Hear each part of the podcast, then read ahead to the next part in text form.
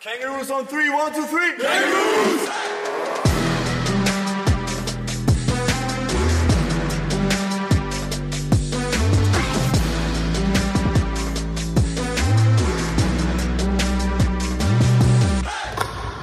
Hallo und herzlich willkommen zu Jump, dem Kangaroos Podcast in einer Kooperation mit dem Iserlohner Kreisanzeiger. Mein Name ist Kevin Kretzler, ich bin Redakteur beim IKZ und ich bringe euch jeden Donnerstag vor den Heimspielen die Kangaroos ein bisschen näher. Natürlich immer mit einem Gast. Nachdem wir in der ersten Folge so das Urgestein der Kangaroos mit Ruben Dahmen da hatten und in der vergangenen Folge dann mit Joe Konrad einen Neuzugang, haben wir heute so eine Mischung aus beidem. Ich sage herzlich willkommen zu Viktor Ziering. Hi.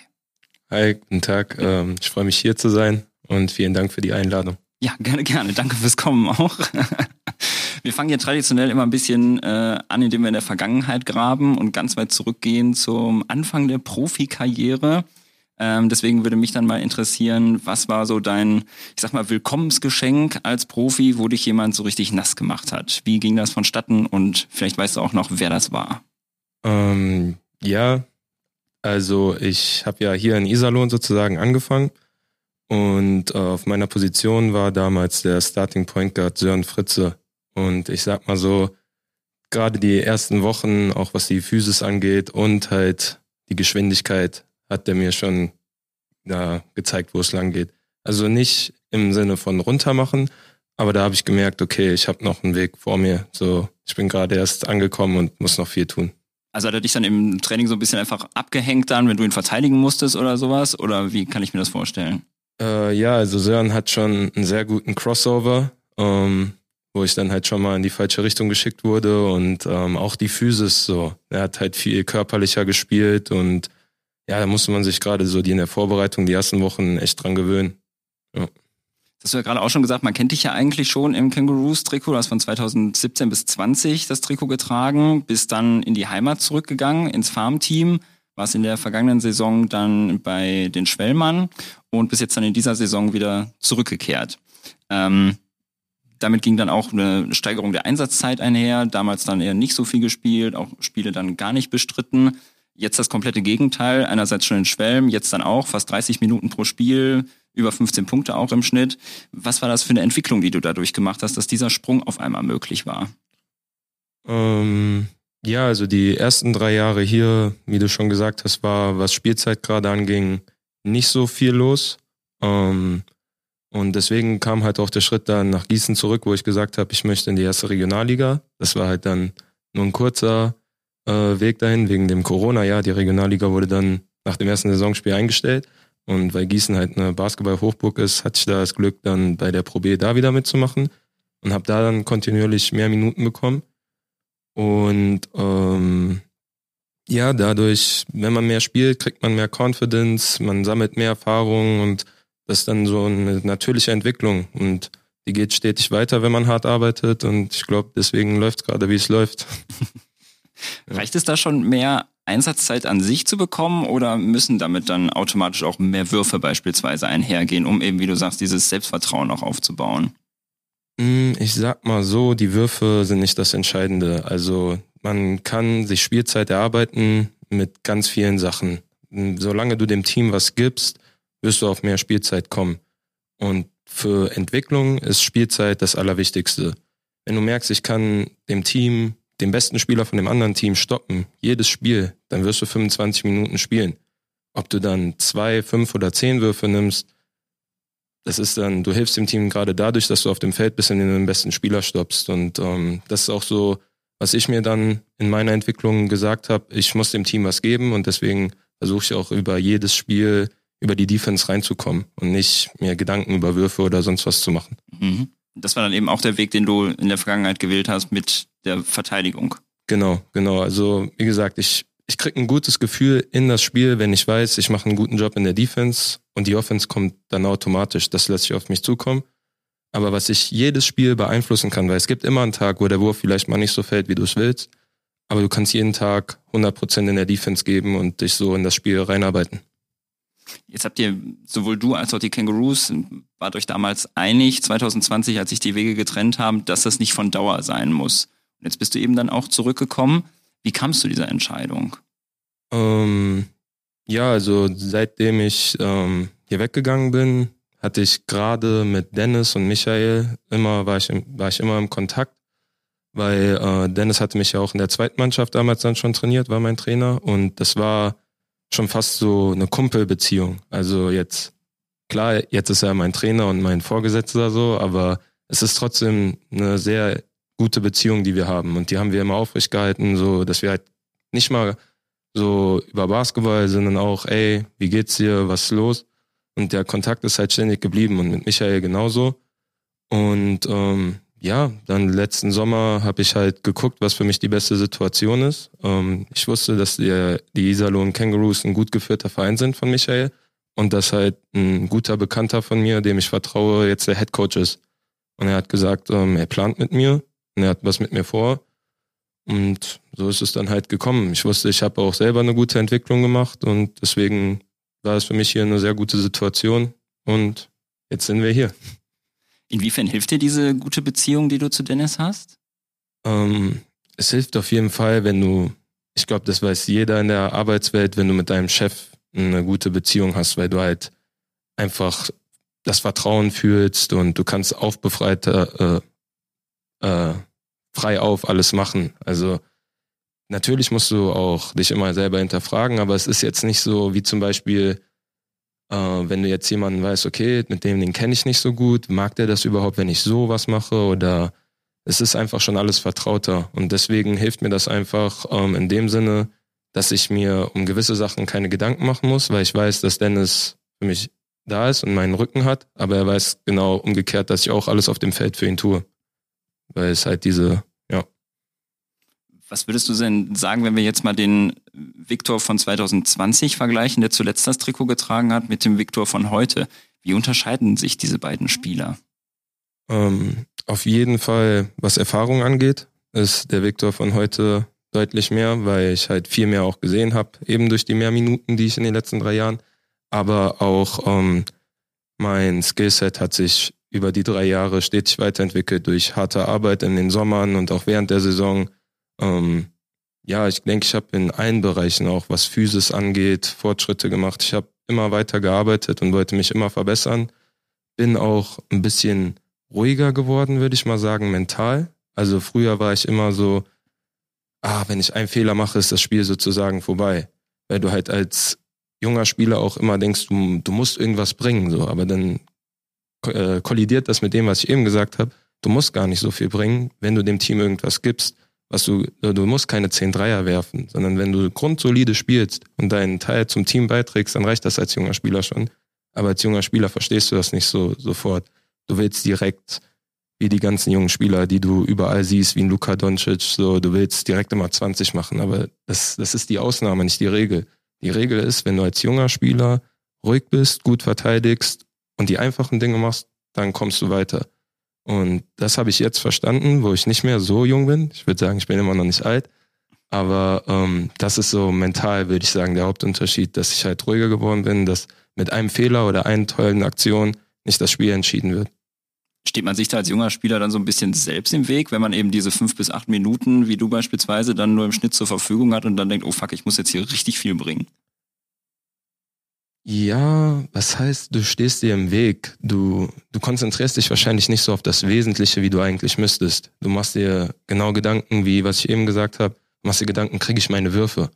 So, wenn du acht Minuten super verteidigst und keinen Wurf nimmst, dann spielst du vielleicht nächstes Spiel zehn Minuten, kriegst dafür drei Würfe mehr. Aber das ist dir in dem Spiel nicht so bewusst. Und ja, das klingt jetzt vielleicht doof, aber diese Sprüche mit, das ist ein Marathon, kein Sprint, das, das trifft halt darauf zu. Aber du siehst halt immer nur, was online ist und so und die ganzen anderen jungen Spieler und ah, warum ist der so und so. Das habe ich früher viel zu viel gemacht und jetzt konzentriere ich mich auf das Wesentliche, was ich beeinflussen kann und dann kommst du weiter. Du hast jetzt gerade auch erzählt, dass sich dein Skillset entsprechend weiterentwickelt hat. Kannst du das ein bisschen näher ausführen? Weil man sieht jetzt eben mehr Punkte.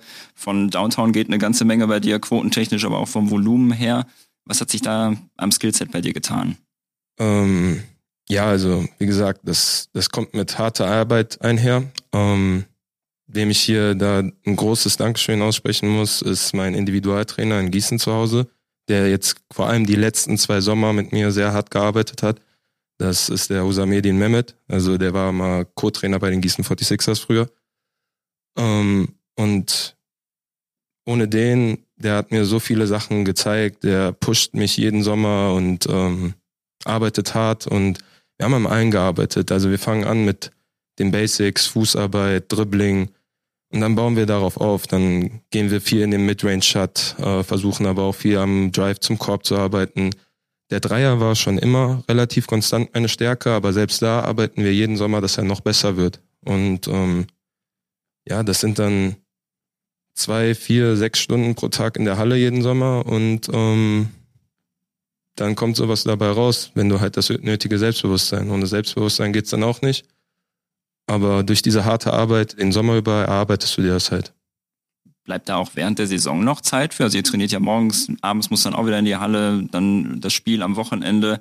Gibt es da dann irgendwie mittags nochmal Zeit für so ein Individualtraining oder geht das überhaupt nicht? Also wir haben einmal die Woche mit äh, Toni, die Guards haben mit Toni Individualtraining, die Bigs mit Dennis. Und ähm, du musst natürlich selber, nach jedem Training nimmst du noch deine 50 Würfe oder selbst wenn es nur 10 Freiwürfe sind, wenn du sagst, ey, letztes Spiel hat mir das nicht gefallen, das, ähm, das muss von einem selber kommen. Ähm, wie gesagt, im Sommer hast du deinen Trainer wahrscheinlich, der dir sagt, das musst du besser machen, aber in der Saison musst du selber dranbleiben und gucken, was fühlt sich gerade gut an, was fühlt sich richtig an, wo hapert es vielleicht ein bisschen und dann musst du es korrigieren. Du bist jetzt Mitte 20, also noch ein bisschen von deiner körperlichen Prime entfernt, also der körperlichen Höchstleistung, die irgendwann mal abgerufen wird, ist am besten so Ende 20, Anfang 30. Ähm, was glaubst du, wenn wir nochmal den Vergleich anstreben, wie wird sich wohl der Prime Victor vom jetzigen Victor noch unterscheiden? Boah. Ja, ich hoffe, ähm, einfach mich in allen Bereichen immer noch weiterentwickeln zu können. Also zum Beispiel gerade bin ich überhaupt nicht zufrieden mit meinem Rebounding. Ähm, dafür muss ich den nächsten Schritt machen.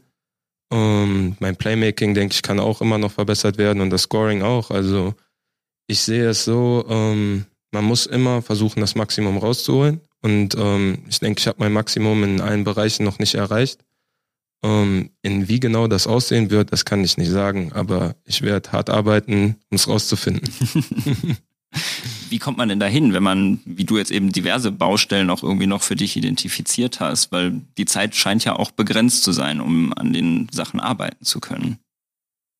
Ja, man muss äh, jeden Tag mit der richtigen Einstellung halt reingehen. Da kommst du nicht hin, wenn du sagst, ah, heute zwickt mal das ein bisschen mehr. Ähm, natürlich, Recovery ist genauso wichtig wie hartes Training, aber man muss unterscheiden zwischen ähm, ist das jetzt Schmerz, weil ich verletzt bin und ich kann nicht trainieren oder ist das Schmerz, weil es heute mal nicht einfach ist, aus dem Bett aufzustehen und an meinem Wurf zu arbeiten oder an meinem Dribbling?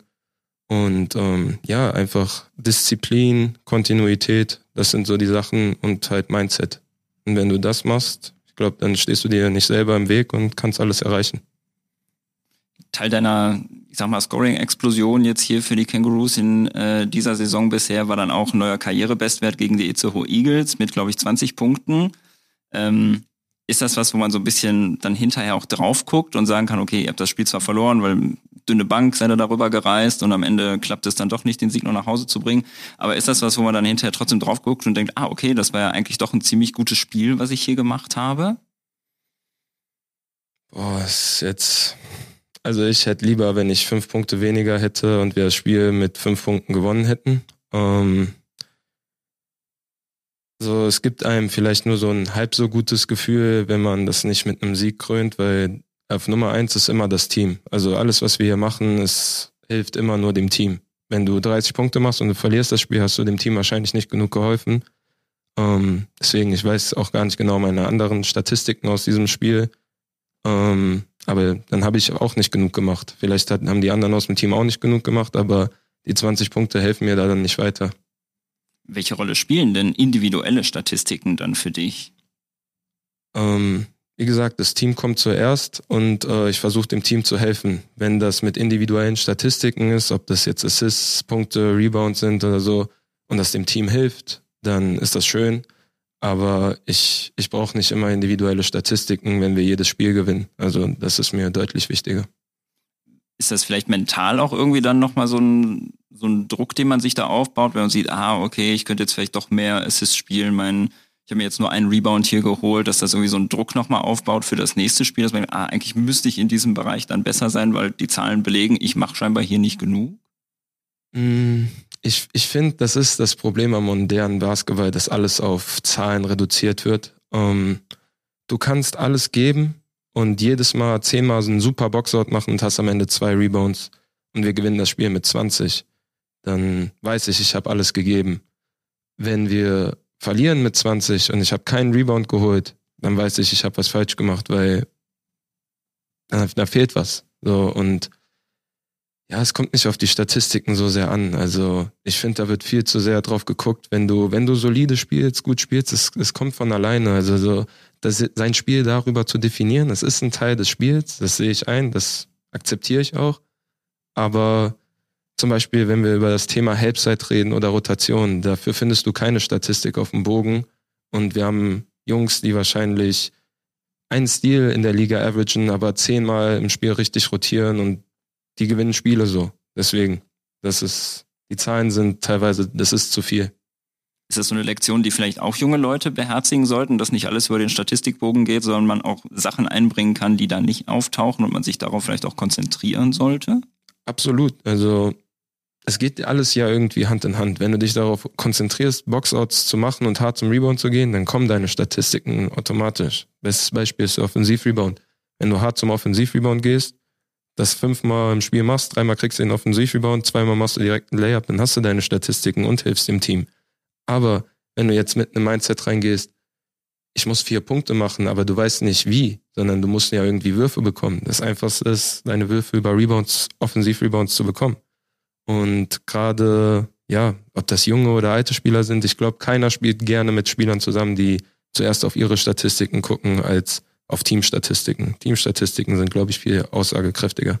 Ist das was, was man auch so ein bisschen schon eingebläut kriegt in jungen Jahren von Trainern oder wird das eher vernachlässigt?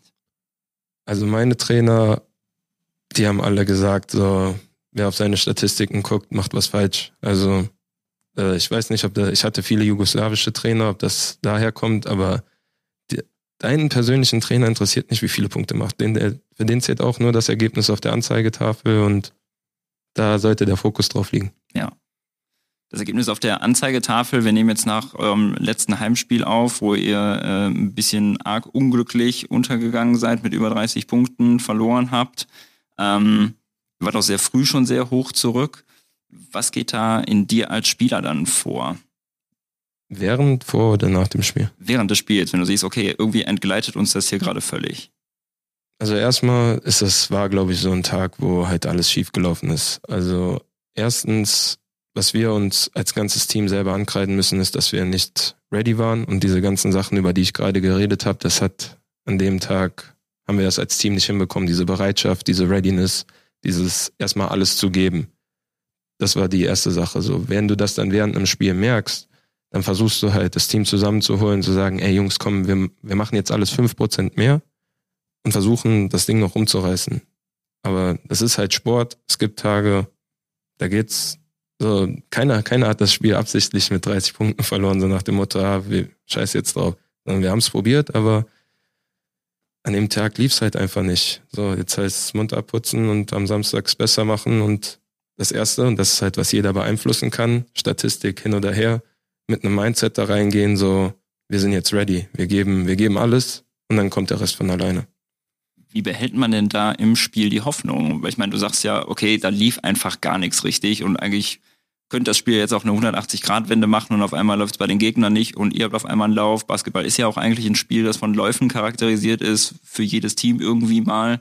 Das war jetzt hier natürlich nicht der Fall, weil halt dauernd alles schief lief. Ähm, aber wie behält man eben diese Hoffnung und sagt, ja, eigentlich können wir das hier immer noch drehen? Oder gibt's die dann gar nicht mehr? Doch, aber da ist dann halt, du guckst nicht auf das Scoreboard und sagst, wir sind 20 hinten, sondern du setzt dir so Mini-Ziele. Sagst so, ey, wir, wir cutten das jetzt Step für Step, versuchen wir es runter zu cutten. Wir machen jetzt Stop and Score, Stop and Score. Wir versuchen zwei Stops hintereinander zu holen und dann zweimal zu scoren. Wie gesagt, an dem Tag hat es halt nicht funktioniert, aber es war keiner, der jetzt so sagt, ey, ja, Spiel ist vorbei, haben zwar noch 20 Minuten, aber laufen wir jetzt noch ein bisschen hoch und runter. Also das, das macht keiner, sondern du setzt dir dann halt Ziele sagst, ey, wir gewinnen jetzt dieses Viertel, wir versuchen jetzt dieses Viertel zu gewinnen. im besten Fall gewinnst du das Viertel dann so hoch, dass du wieder im Spiel bist. So wie es halt bei uns lief, haben wir halt versucht, an Sachen zu arbeiten, an bestimmten Plays zu arbeiten.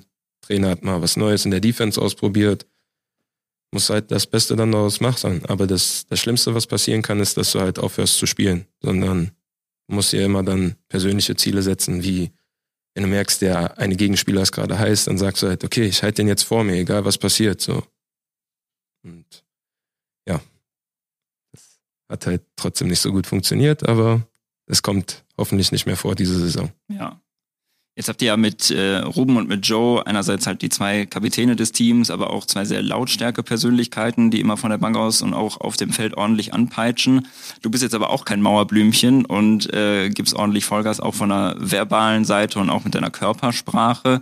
Ähm, was versuchst du in solchen Situationen dann vielleicht auch als Leader dann noch mit reinzubringen? Ja, also ich, ich sehe das so. Ähm, ein Point Guard hat immer eine Leader-Funktion in einem Basketballteam. Und du kannst aber, wenn du ähm, ein Leader sein willst, nur ein Leader sein, wenn du dich auch selber so verhältst, was du von den anderen erwartest. Wenn ich jetzt sage zu meinen Mitspielern, hey, gib mal 100 Prozent, aber ich verteidige nicht Full Court oder ich strahle das nicht aus, dass ich selber 100 Prozent gebe, dann ähm, macht das keinen Sinn. Und äh, wie gesagt, gerade über Defense ins Spiel zu kommen, äh, hat viel mit Energie zu tun. Und deswegen spiele ich mit so einer Energie, weil mir das halt hilft, in das Spiel zu kommen. Und ich habe auch das Gefühl, wenn die Jungs sehen, ey, Viktor nimmt den Ball jedes Mal Fullcourt auf, gibt Gas, versucht Druck zu machen, dann ist es einfacher für die, denselben Schritt zu gehen und sagen, ey, wenn der das macht, dann gehe ich mit.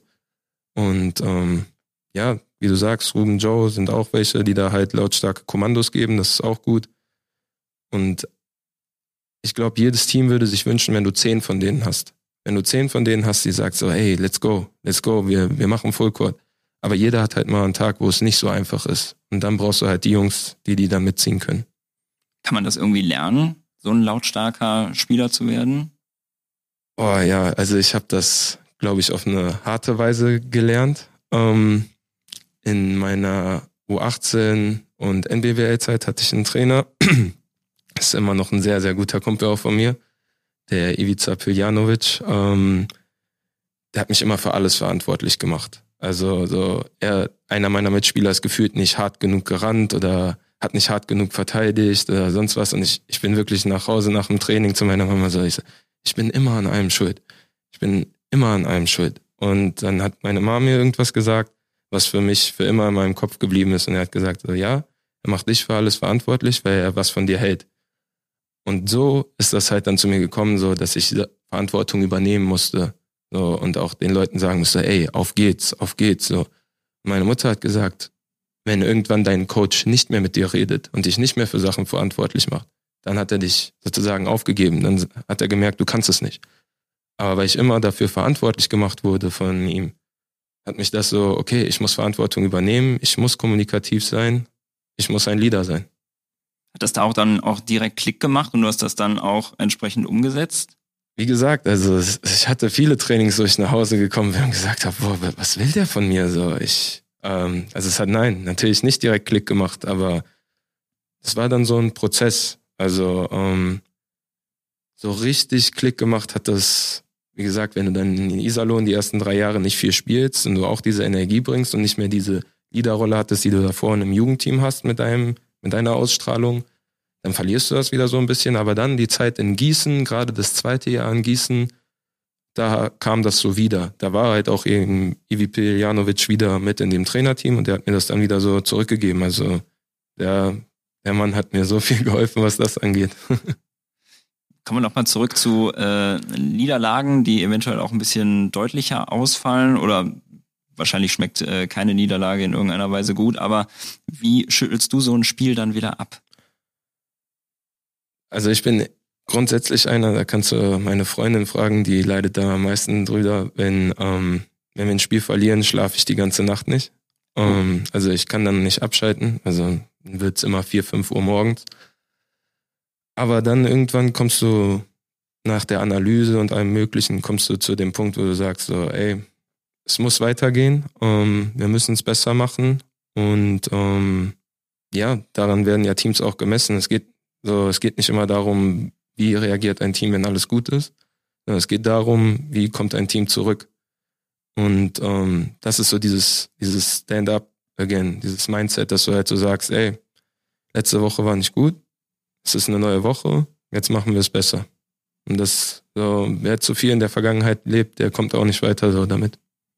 Wie genau sieht dann deine Analyse da aus? Gehst du da ganze Plays irgendwie durch und guckst, okay, da habe ich irgendwie falsch gestanden, da hätte ich vielleicht besser den Pass gespielt oder wie kann ich mir das vorstellen? Ja, genau so. Also ich versuche jedes Spiel was zu lernen. Ähm, und dann gucke ich mir natürlich an, nicht nur mich, sondern das ganze Team. Was, was können wir in der Situation besser machen?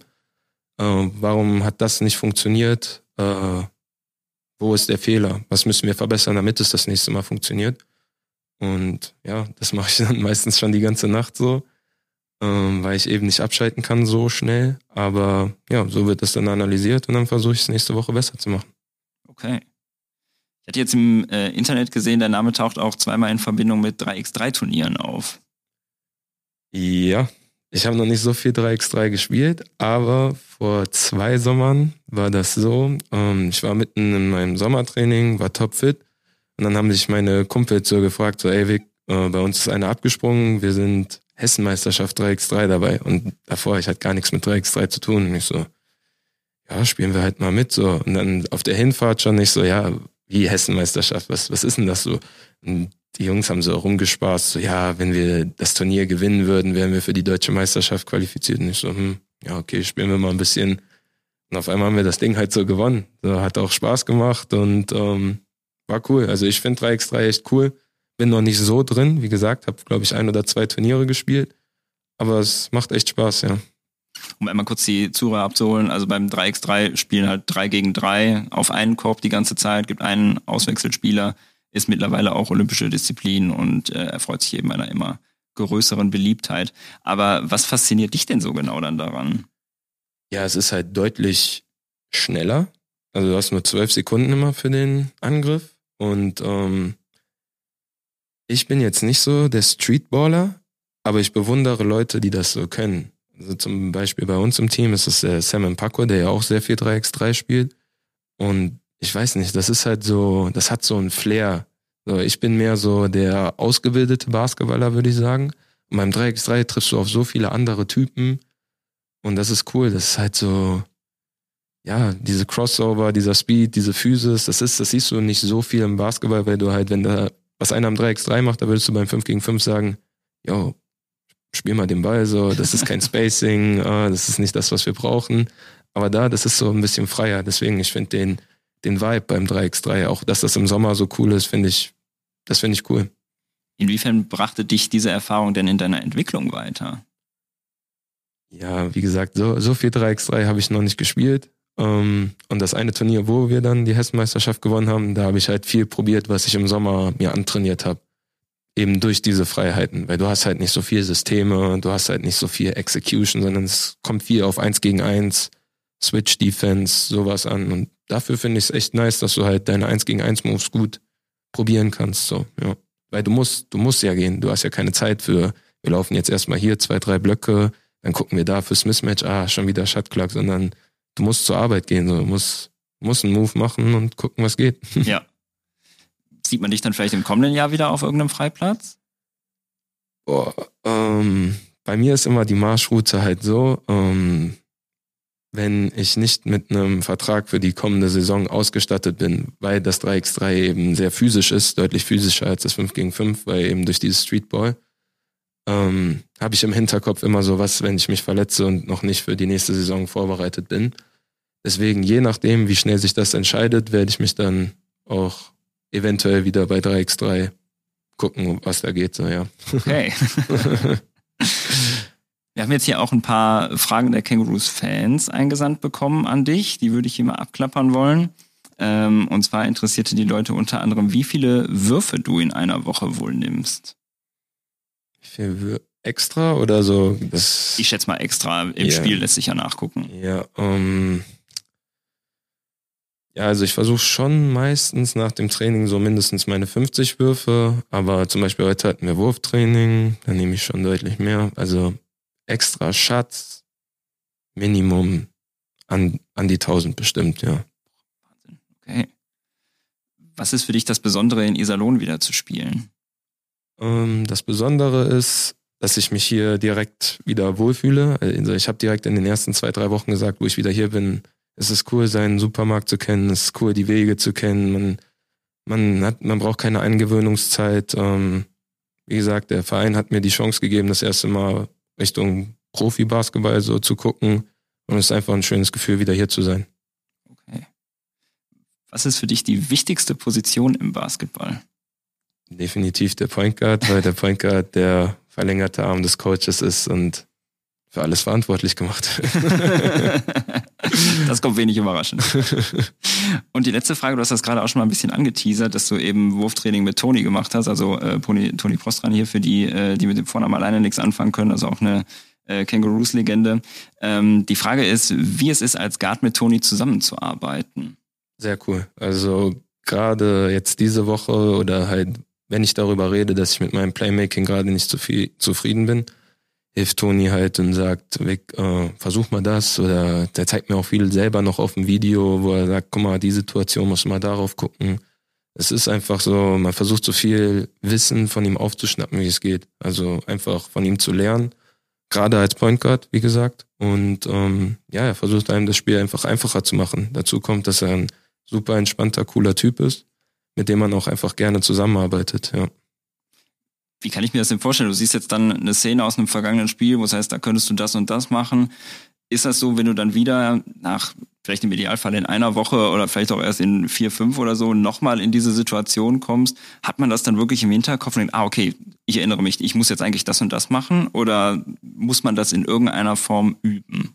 Ja, also man muss es schon über Zeit üben, dass man halt die Sachen kann, weil nicht jeder, wenn Toni einem sagt, ey, mach mal den Pass, den habe ich früher auch gemacht, kann das nicht jeder von Anfang an. Also das Skillset muss da sein, aber wir scouten ja die Defense vom Gegner, wie verteidigt der Gegner und wenn wir wissen, ey, die spielen ähnliche Defensivschemen, dann und der Toni sagt, ey, in dem Schema könnte der und der in der Situation dastehen und dann ist er frei, dann musst du halt drauf gucken und das ist halt dein, dein Job. ja.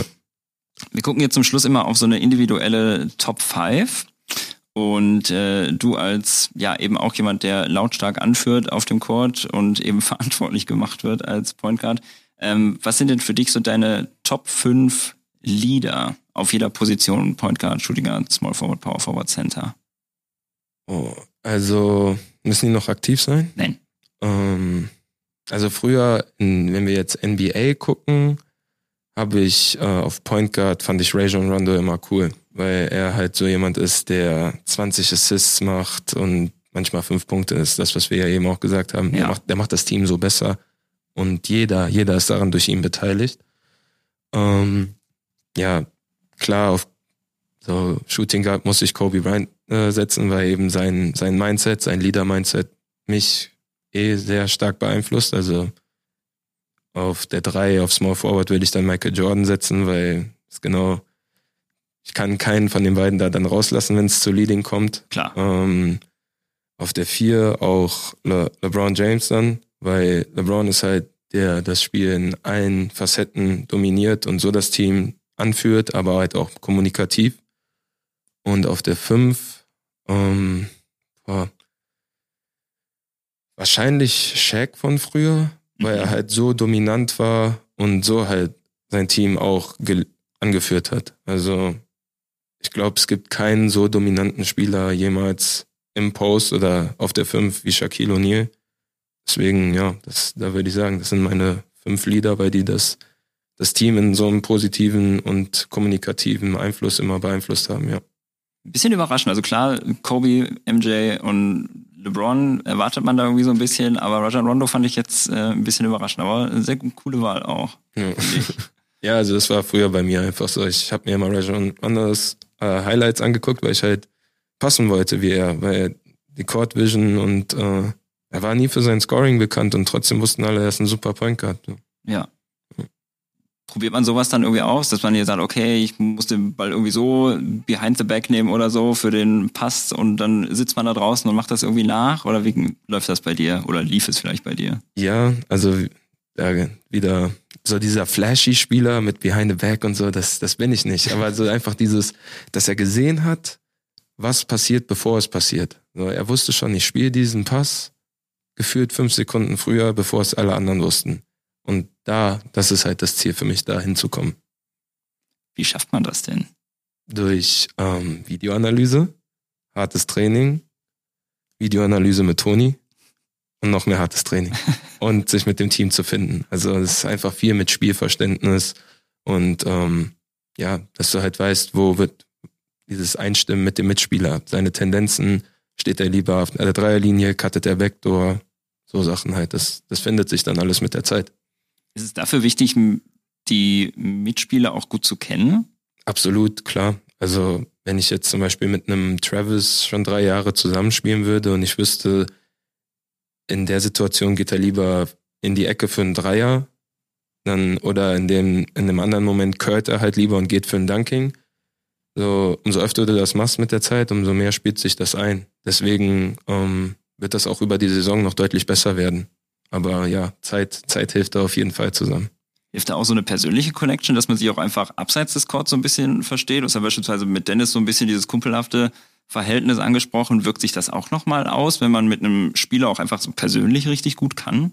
Ja, klar. Also ob das jetzt so damit zu tun hat, wie gut der Pass ist oder nicht, ich glaube nicht. Aber ich glaube einfach, man, es ist einfacher miteinander zu kommunizieren. Wenn man sich gut versteht, sagt man eher mal einem so, ey, in der Situation mache ich lieber das und in der Situation mache ich lieber das, als wenn du sagst, ah, der Point Guard kann nicht passen, ich mag den auch gar nicht. Warum rede ich überhaupt mit dem so? Deswegen gute gute Teamchemie hilft bei einem immer. Ist das so ein Austausch, der dann auch stattfindet, dass du sagst, ey, also ich würde in der Situation den Pass hier gerne so spielen und sagen, ah, aber meine Tendenz geht eher so in die Richtung und dann versucht man so ein bisschen einen Mittelweg zu finden, der trotzdem effizient ist? Ja, klar. Also ähm, Mittelweg nicht, weil im Endeffekt gibt es gewisse Situationen, wie was laufen muss und Fehler passieren. Und dann redet man eher so darüber, ey, mach, mach lieber so, weil dann kann ich so.